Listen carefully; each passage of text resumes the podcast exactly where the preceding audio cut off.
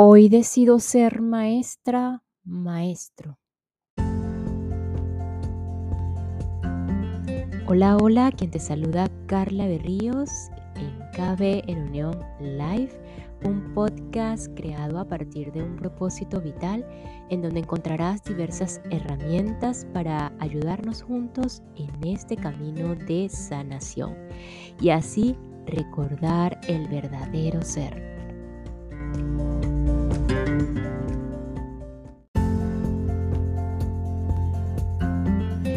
Una vez que vamos conectando con la maestría interna, con la guía divina, la sabiduría, como ustedes lo quieran llamar, las dudas van desapareciendo. Aquí se los puedo asegurar. Se van como esfumando, como transformando, transmutando. Y esto es maravilloso, si podemos colocarle una etiqueta, porque finalmente vamos comprendiendo la confianza y la seguridad, la verdadera confianza y la verdadera seguridad que somos capaces de desarrollar. Un maestro, además de que no duda, posee un profundo conocimiento y comprensión en que lo que enseña es verdad. Y lo más importante, que eso que enseña es paz, calma y serenidad. Y aquí el gran indicativo de que lo que está enseñando es la verdad. Decidir ser un maestro es decidir ser también un alumno que va enseñando lo que va aprendiendo. Y esto ocurre muchas veces sin darse cuenta, sin planificarlo, pues el solo hecho de observarlo, este maestro como una fuente de inspiración y guía, ya transmite toda su sabiduría sobre todo a aquellos que andan en esa búsqueda de aprender, crecer y evolucionar. Es como un imán, como una atracción. Y así que aquí puede que no haya ni necesidad de hablar, no haya ningún esfuerzo o deseo de imponer por parte de este maestro, imponer cosas, conocimientos. Es solo inspiración, expansión y principalmente de decidir ser un maestro, de ser un maestro, ese maestro que con solo la presencia, sí, con solo la presencia, tal como, como el Maestro Jesús, eh, puede expandir su inspiración. Un maestro confía que está a salvo, protegido y seguro ¿Cuántos de nosotros aquí es lo que andamos buscando? Es sentirnos a salvo, sentirnos protegidos y sentirnos seguros. ¿Quién no querría estar a salvo, protegido y seguro? En un curso de milagros, específicamente en el manual para el maestro, menciona que eh, un maestro, en este caso, habla de lo que es un maestro de Dios, y algo que me impresiona muchísimo, que me gusta y como que lo mantengo presente, es que un maestro de Dios se cura y en su curación su alumno se cura con él. Y pues con la única responsabilidad de aceptar la expiación para sí mismo, que no es otra cosa que, la, que permitir la corrección de sus errores.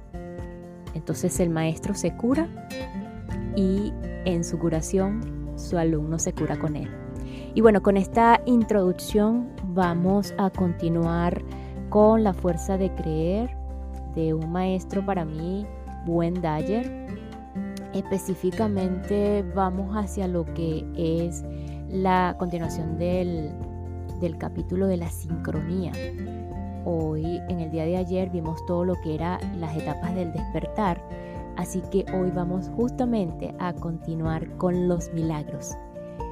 En el curso de milagros menciona que un maestro de Dios, luego de aceptar su corrección para sí mismo, específicamente la palabra que utilizan es la expiación, se convierte en un obrador de milagros.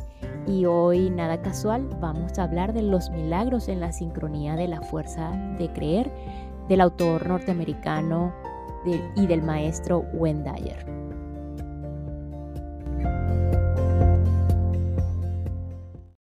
¿Estás listo, lista para tomar acción en tu vida? No busques más.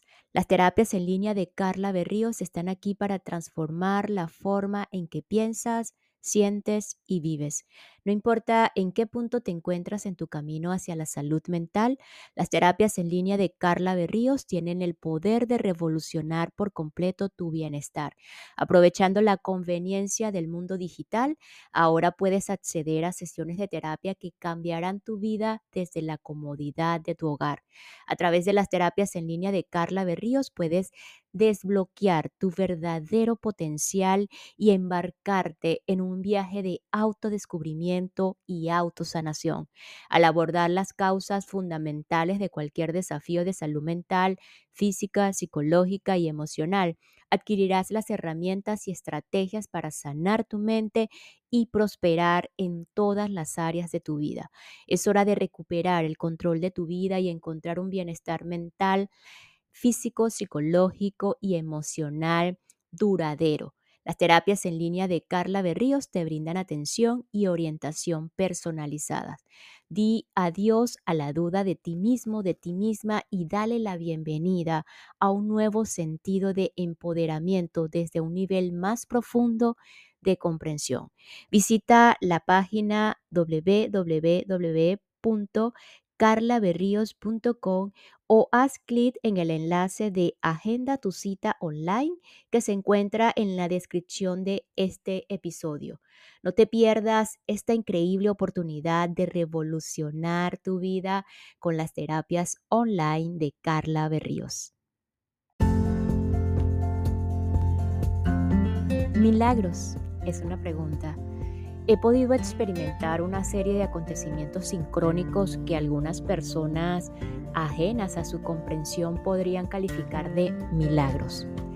En mi opinión, son sencillamente el resultado de haber creído en la inteligencia universal que sostiene toda la forma y de haber permitido que se desarrollara en perfecta armonía. Así pues, cuando alguien me comenta, por ejemplo, venga Wayne, sea un poco más realista. Suelo contestar, yo soy realista, por eso espero los milagros. Cuando comencé a ver el pensamiento y la forma como una única cosa y a ser consciente de que yo mismo era un algo divino conectado con el pensamiento, caí en la cuenta de que el pensamiento era también algo que podía utilizar este hecho se me hizo muy evidente cuando empecé a meditar y en cierto modo a desprenderme de mi cuerpo durante ciertos periodos de tiempo. Experimenté el mundo del pensamiento sin tener que cargar con el peso de la forma. Una vez llegado a este punto comencé a experimentar el tremendo poder inherente a nuestra capacidad mental. Muy pronto me percaté de que los pensamientos son algo más que elementos sin forma y misteriosos que se hallan en nuestras cabezas. Me di cuenta de que el pensamiento es la esencia misma del universo, es la energía y todo lo que lo conforma. Tiene características vibratorias singulares como las otras formas de energía, pero me resulta inalcanzable mediante los cinco sentidos. El sexto sentido se ha convertido en una nueva fuente de conocimiento para mí. Permítame poner un ejemplo. Hace, hace, algunos meses recibí una carta precedente de una iglesia de Monterrey, California, en la que me invitaban a sostener una charla con sus feligreses. La fotocopié y se la pasé a mi secretaria, la cual debía contactar con ellos para fijar los detalles. Al día siguiente mi secretaria me dijo que les había llamado varias veces y que nadie se había puesto al teléfono. Me resultaba extraño que en una iglesia nadie respondiera y por este motivo opté por efectuar la llamada yo mismo. Una voz femenina y muy agradable descolgó el auricular y me dijo, Hola, Gwen. ¿A qué se debe esta llamada por su parte? Ayer hablé con su secretaria. Me sentí muy confundido. En el curso de la conversación me contó que ella trabajaba en la librería, librería de la iglesia y que le encantaría escucharme en alguna conferencia. Yo le contesté que casualmente iba a visitar a Monterrey el lunes, dos días más tarde, para dar una charla en el, en el Hotel Hyatt Regency y luego pasar cinco días completamente aislado escribiendo un artículo. Añadiré que en Monterrey nadie lo sabía por el momento y que volvería a llamar durante la semana. Hice especial hincapié en el hecho de que no deseaba la cobertura de ningún medio de comunicación, pues pensaba dedicarme única y exclusivamente a escribir y a la investigación. Acto seguido, llamé a mi secretaria y le pregunté cómo era que nadie había contestado a sus llamadas. Me dijo que había confundido esa iglesia con una del sur de California. Llegué a Monterrey el lunes, di mi conferencia y cuando me disponía a comenzar mis escritos, sonó el teléfono. Era una mujer que tenía un programa de radio de 3 a 4 de la tarde diariamente antes de los comentarios deportivos. En ese momento eran las 2 y 45 de la tarde y deseaba que fuera su invitado y me presentara en el estudio en una hora. Le pregunté cómo se había enterado de mi presencia en la ciudad y me respondió que nueve meses atrás yo le había enviado, entre otras muchas cosas, un ejemplar de los regalos de X, precisamente llevaba encima esa misma mañana cuando acudí a la librería de la iglesia. Y continuó. Cuando me disponía a pagar mis compras de la cajera, vio el libro y me comentó que usted se hallaba en la ciudad, en el Higher Regency, para completar unos escritos y llevar a cabo una investigación. Mi corazón empezó a latirme con más fuerza al considerar la posibilidad de contar con su presencia como invitado en mi programa. ¿Qué le parece si le recojo sobre las tres? Me encontraba entre la espada y la pared y me intenté excusarme para no acudir. Sabía que si aceptaba perdería toda una tarde. No se me ocurrió nada más que debería haberme avisado con cierta antelación, estoy aquí de incógnito y nadie lo sabía, a excepción de una señora dependiente en la librería de una iglesia. Y ahora me encuentro con su llamada, me detuve unos segundos y acabé por decir, de acuerdo, recójame a la entrada del hotel en unos 20 minutos. Tras mi intervención en el programa de radio, volví al hotel y de repente pensé que había llegado el momento de pasar por aquella librería que se encontraba a unas pocas manzanas de allí y de saludar a aquella dama con la que había hablado por teléfono. Al entrar, lo primero que me dijo fue, sabía que vendría. Ah, por cierto, el programa ha sido maravilloso. Y añadió, ¿le importaría firmarme unos cuantos ejemplares de los regalos de X? Hemos recibido una serie de llamadas al respecto. Cuando me dispuse a hacerlo, un hombre de un metro ochenta entró en la tienda con lágrimas en los ojos y preguntó, ¿dónde puedo conseguir un ejemplar de los regalos de X? Debo leerlo de inmediato. La mujer respondió sin dudarlo, mire, el autor se encuentra precisamente aquí. ¿Por qué no se acerca y le saluda? El hombre lo hizo y me abrazó con fuerza. Lloraba desconsoladamente y le pedí que me lo explicara. Me encuentro en un estado de depresión desde hace meses y esta mañana decidí poner fin a mi vida. Hice todos los preparativos y me fui al parque con la radio a cuestas para escuchar desde allí los últimos comentarios sobre los partidos de béisbol. Cuando sintonicé con la emisora, usted empezaba a hablar y me interesé por sus palabras, a las que cada vez presté más atención. Usted hablaba sobre vivir la vida al máximo y luchar siempre por ella.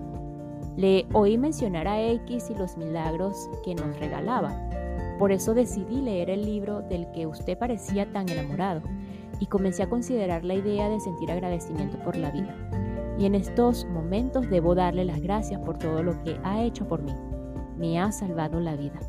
Al salir de allí, me dirigí al coche, embargado por una profunda emoción, pensaba en todos los acontecimientos que habían tenido que suceder para propiciar esa situación que finalmente había llegado a buen término.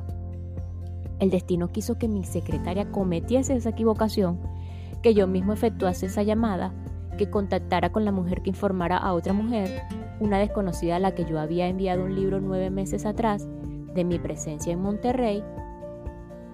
Se suponía también que debía acudir a esa emisora de radio a pesar de mis deseos y que en un extraño debía y que un extraño, perdón, debía sintonizar nuestro programa mientras esperaba una crónica deportiva.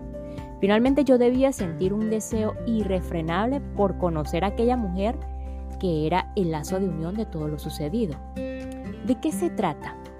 ¿Son meras coincidencias? ¿O es el universo que funciona a la perfección y nos ofrece la oportunidad de tomar decisiones dentro de su perfección y complejidad? Una vez sacaré a colación el paradójico comentario de Johnson según el cual todos somos protagonistas de nuestras propias vidas y extras de un drama superior. Me inclino por pensar que esta serie de acontecimientos forman parte del principio universal denominado sincronía, una colaboración con el destino, a través de lo cual todos tenemos la opción de decidir nuestro futuro. No existe ningún principio, científico en este caso, que actualmente pueda explicar al hombre el porqué de dichos acontecimientos. Sin embargo, ninguna persona de las que ahora estén leyendo, en este caso escuchando este párrafo, este espacio, será incapaz de relatar una historia que también se sume en el misterio. Esta situación no es más que un encuentro de pensamientos que se actualizan en la forma. Si considero con cierta perspectiva todas las dudas que tuve respecto a mi asistencia en la emisora o a la emisora, me parecen totalmente insignificantes. Todo estaba ya preparado y la prueba es que así ocurrió.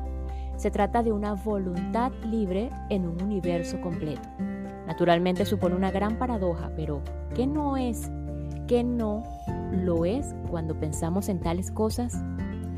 Hace varios años, en una ocasión me dirigí a casa en coche bajo un auténtico diluvio. La visibilidad a través de los cristales era prácticamente nula. Sin embargo, atisbé la figura de una mujer junto a un coche haciendo auto-stop. Obedeciendo a un impulso me detuve y me ofrecí a llevarla. Al subir, me explicó que su coche se había estropeado en plena tormenta y que necesitaba encontrar una cabina telefónica para solicitar ayuda. Sin embargo, lo que hice fue llevarla a su casa. Cuando intercambiamos nuestros nombres, Shirley exclamó sorprendida que dos de sus amigos le habían recomendado que hablara conmigo sobre una serie de cuestiones personales. De hecho, lo que le habían dicho es que nuestro encuentro iba a producirse muy pronto. La dejé en su piso, le regalé un ejemplar de los regalos de X y le sugerí que llamara a mi esposa para charlar sobre el problema que tenía con la concepción de hijos. Mi mujer es una experta en la materia y yo presentía que si contactaba con ella podría surgir una gran amistad. Unas semanas más tarde, Shirley vino a mi casa y nos trajo una cinta de video que me daría la pauta y la fuerza para investigar algunos de los principios básicos que hoy forman parte de mi vida y todo se debía a la casualidad, entre comillas, de un encuentro bajo la lluvia. Shirley mantuvo largas conversaciones con mi esposa sobre la gran importancia que tenía el poder visualizarse dando a luz a un bebé. Ella reafirmó que tenía capacidad para crear dicha situación, a pesar de no estar casada y tener 38 años de edad. Dos años más tarde recibimos la siguiente carta. Queridos Marcy y Wayne, ¿me recuerdan? La chica que hacía autostop en plena tormenta y que fue rescatada por un coche azul conducido por una amable persona cuyas cintas trajeron a colación el tema de mi salud. Pues bien, aquí estoy de nuevo en Los Ángeles, donde ya llevo casi dos años. Ahora me llamo Shirley Lorenzini, puesto que me he casado. La vasectomía que se practicó mi marido ha podido hacerse reversible y estamos a punto de ser padres. La vida es maravillosa. Incluyó en esta carta una fotografía de los dos después de la boda. Joe responde a todo lo que yo anhelaba. Muchísimas gracias por su convicción de que él apareciera, aparecería en mi vida. Gwen, me encantaría verles y mencionado en mis textos y a menudo le cito en mis debates sobre la salud. La semana pasada conté la historia de nuestro encuentro bajo aquella lluvia torrencial. Aquel incidente fue cosa de la providencia. Con frecuencia pienso en él para no olvidar el milagro de la esencia de la vida. ¿Fui yo misma al escuchar sus cintas la que propició el encuentro? ¿Sabía Dios que yo necesitaba un gran apoyo moral? Y entonces aparece usted y Marcy, con su, paciencia y su amor, sus ganas de escuchar todos mis sueños y fantasías, asegurándome que pronto me convertiría en una madre y esposa feliz. Los dos son unos verdaderos ángeles. Espero que en su próxima mágica aparición en Los Ángeles me llamen. Un fuerte abrazo para los dos, Shirley. Me ha sucedido un gran número de cosas maravillosas como consecuencia de la ayuda que facilité a esa mujer en plena tormenta. Shirley se convirtió en un catalizador para mí y nosotros dos también representamos lo mismo para ella.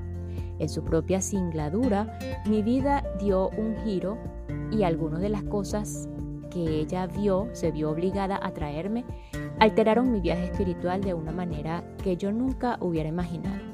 Por otra parte, se convirtió en una de nuestras mejores amigas y pudimos ayudarla a creer en su propio poder de creación y visualización, lo cual le permitió superar todas sus dificultades y temores y obtener aquello que deseaba con tanto fervor. ¿Cómo podemos llegar a saber que un pequeño incidente, en principio insignificante, puede cambiar el curso de nuestras vidas? La sincronía es fundamental para que todas esas fuerzas se reúnan y produzcan buenos resultados en nuestras vidas. Pero para ello es necesario que digamos sí a la vida. Sí a la vida. Una respuesta negativa detiene el flujo de la energía. Por esta razón nosotros dos creemos firmemente en la importancia de una actitud positiva. Una respuesta en este sentido da paso a otra, no en una relación de causa y efecto, sino como continuación de la energía que se encuentra en cada uno de nosotros y en todas las cosas del universo. Usted contando con su mente como fuente de pensamiento, que es a su vez es fuente de energía, puede cambiar las cosas. Una respuesta negativa a ese conocimiento intuitivo detiene el flujo de energía y se paraliza o le paraliza. Pero una respuesta positiva, una decisión interna por la cual usted decide seguir el flujo de energía, te mantiene en ese camino maravilloso. Como seres humanos somos la misma energía del pensamiento la eterna conexión con la inteligencia divina que se halla dentro, delante, detrás de la forma. Nuestra disposición a pronunciar el sí en este sentido, para ser positivos, sin miedo a dar otro paso tras nuestra propia intuición, pensamientos, nos concede el poder para crear junto a esa inteligencia divina que constituye nuestra esencia universal. Podemos tomar decisiones en un universo completo, y nuestra disposición para pronunciar el sí en la vida nos permitirá fluir con ella. Las historias en torno a mi experiencia en Monterrey y nuestro encuentro fortuito con Shirley forman parte de una larga lista que podría extenderse a lo largo de muchas páginas. Hoy en día forman parte del tapiz de mi vida. Las veo porque creo en ellas y cuanto más consciente soy de ello en mi interior, más practico mi convencimiento. Hace unos meses estaba leyendo la fascinante novela de la historia del invierno de Mark Helpring. Al final del autor, el autor, perdón, incluía un breve capítulo totalmente independiente de la historia relatada. Por lo menos habré leído este capítulo titulado Nada es por azar, unas 50 veces. Siempre me ha costado bastantes esfuerzos aceptar su contenido. En la actualidad sé que este principio se ajusta perfectamente a mi caso y veo de este modo la única canción de la que formamos parte. Con el permiso del autor y del editor lo reproduzco a continuación.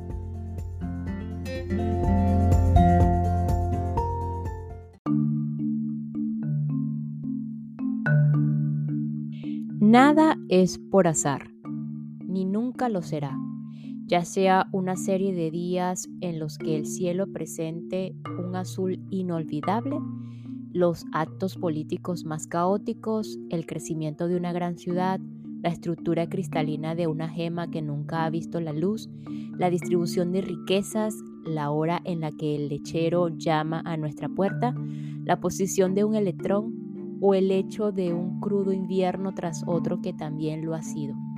Incluso los electrones, que se supone son los modelos de, la, de lo imprevisible, son pequeñas, graciosas y dóciles criaturas que se desplazan a la velocidad de la luz a los puntos en donde deben estar. Producen sonidos comparables a leves silbidos que, una vez aprendidos en múltiples combinaciones, resultan tan agradables como el viento que sopla en un bosque. Por otro lado, siempre hacen lo que se les ordena, y de este hecho no hay ninguna duda. Sin embargo, existe una maravillosa anarquía en la hora en el que el lechero se levanta, el túnel que las ratas eligen para esconderse cuando el metro pasa y el punto en el que un copo de nieve va a caer. Pero, ¿a qué se debe todo esto? Si nada es por azar y todo se encuentra predeterminado, ¿cómo se entiende la existencia de una libre voluntad? La respuesta es muy sencilla. Nada viene predeterminado, está determinado, o lo estuvo, o bien lo estará. Todo sucede a la vez, en un preciso instante, y sin el invento del tiempo, no podemos comprender con una única ojeada el enorme y detallado lienzo que nos han regalado. Y en consecuencia lo examinamos linealmente, trozo a trozo. El tiempo, sin embargo, puede llegar a superarse si lo contemplamos desde la perspectiva que nos ofrece una observación a cierta distancia. El universo está completo e inmóvil, y todo lo que fue lo sigue siendo, y todo lo que será es, etc. Y eso ocurre a pesar de sus múltiples combinaciones, aunque al percibirlo nos imaginamos que se halla en movimiento y que aún está por terminar no es así, está completo y es de una belleza exquisita. Al final, todo elemento, por pequeño que sea, se encuentra atado y conectado a los demás. Todos los ríos van a parar al mar. Aquellos que se alejan son conducidos a él. Los que se han perdido son redimidos. Los muertos vuelven a la vida. Los días radiantes continúan, inmóviles y accesibles. Y cuando todo eso se percibe de una forma en la que el tiempo no importa, entonces la justicia hace acto de presencia no como algo que va a ser, sino como algo que ya es.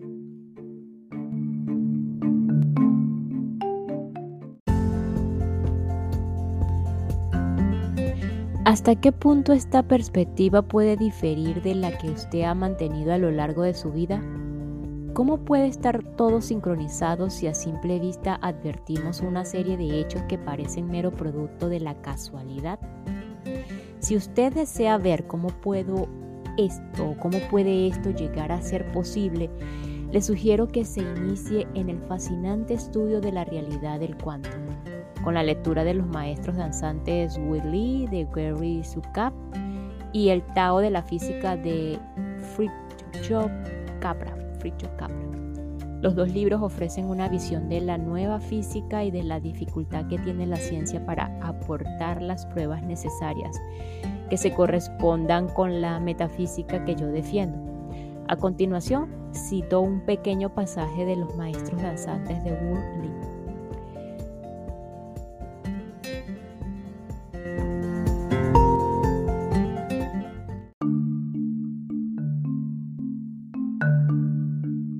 El sorprendente descubrimiento que aguarda a los recién llegados a la física consiste en que el desarrollo de la mecánica cuántica indica que las partículas, entre comillas, subatómicas, parecen tomar decisiones constantemente. Y aún hay más. Dichas decisiones parecen ser las mismas que las tomadas en otras zonas. Las partículas subatómicas parecen conocer de un modo inmediato las decisiones tomadas en otras partes, y esas partes pueden hallarse tan lejos como en otra galaxia. Las implicaciones filosóficas de la mecánica cuántica apuntan a que todas las cosas del universo, incluyéndonos a nosotros mismos, que parecen existir de modo independiente son en realidad partes de un modelo orgánico que a todo que todo lo encierra, piezas que nunca llegan a separarse una de otras.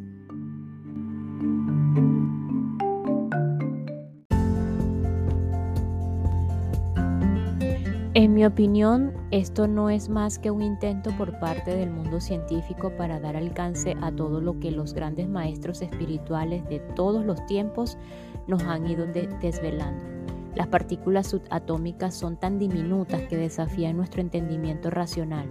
Ellas, con usted incluido, son la esencia del universo y no se comportan como Newton y otros científicos formularon no necesitan concebir el tiempo como una variable entre uno y otro punto. Son en un mismo instante las dos partículas. O según expone el libro Los, Maestros Danzantes Willy, dice que una partícula puede comunicarse con otra que se encuentra a cierta distancia, con gritos, a través de una imagen televisiva, de unos gestos, etc. Pero el proceso dura un tiempo aunque solo sean milésimas de segundo si las dos partículas se encuentran en galaxias diferentes, pueden tardar ciclos en ponerse en contacto para que una partícula se dé cuenta de que va a establecerse una comunicación. Debe encontrar a la otra partícula en el otro punto. Y naturalmente si se encuentra allí, no puede hallarse aquí. Si está en ambos sitios a la vez, entonces es que ya no se trata de una partícula. Esto significa que las partículas se relacionan unas con otras de una forma íntima, sistemática que coincide con nuestra definición de lo orgánico. Así es, se trata de partículas subatómicas que se hallan en dos puntos a la vez y que ponen en evidencia todo conocimiento que nosotros podamos tener respecto a la naturaleza de nuestra existencia y la del universo. Tras leer sobre los nuevos descubrimientos en el terreno de la física y dudar sobre una serie de cuestiones, se pone de manifiesto que nuestros conocimientos previos carecen de toda validez. El hecho de que no podamos ver cómo se conecta todo no significa que no lo esté. Todo lo que conocemos sobre la vida no es más que una ilusión forjada por nosotros mismos a causa de nuestra limitada visión. Lo que en principio parecía un conjunto de objetos inanimados tales como las piedras, se convierten en algo que no solamente es tan vivo como nosotros, sino que además se haya afectado por estímulos infinitesimales, al igual que le ocurre al ser humano.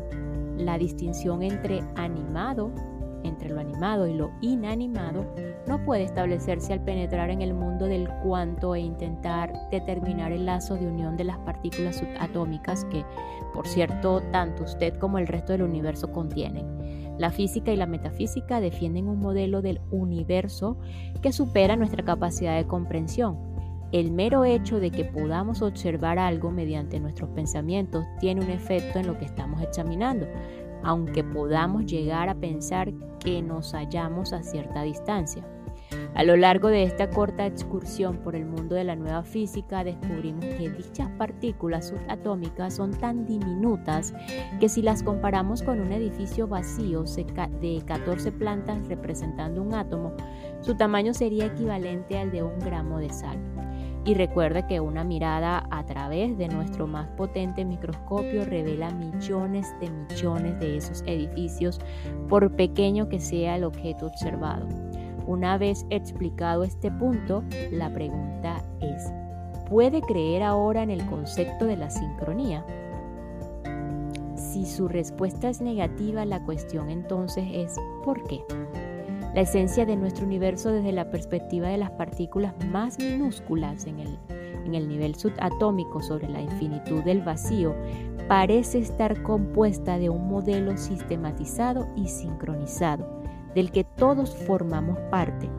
Todos somos una partícula subatómica aquí y en todas partes, siempre conectados por ese modelo de inspiración y comportarnos como seres singulares y únicos y sin embargo a un tiempo conectados con todas las otras cosas, al igual que las partículas subatómicas en un átomo, en una molécula, en una célula, en un ser, en un universo. Funciona de manera sincronizada y a la perfección, es decir, como nosotros. Las casualidades no tienen cabida.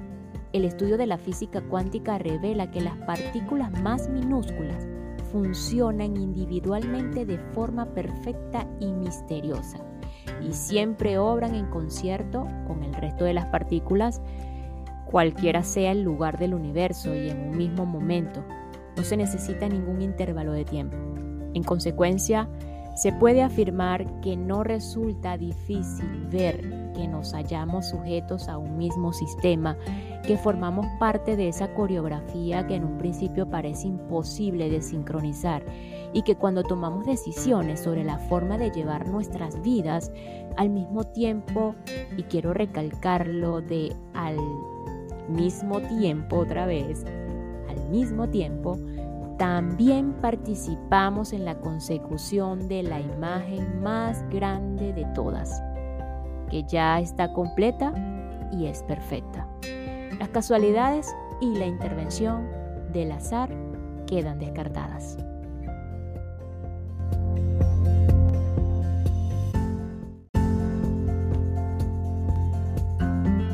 Y nos despedimos con lo siguiente.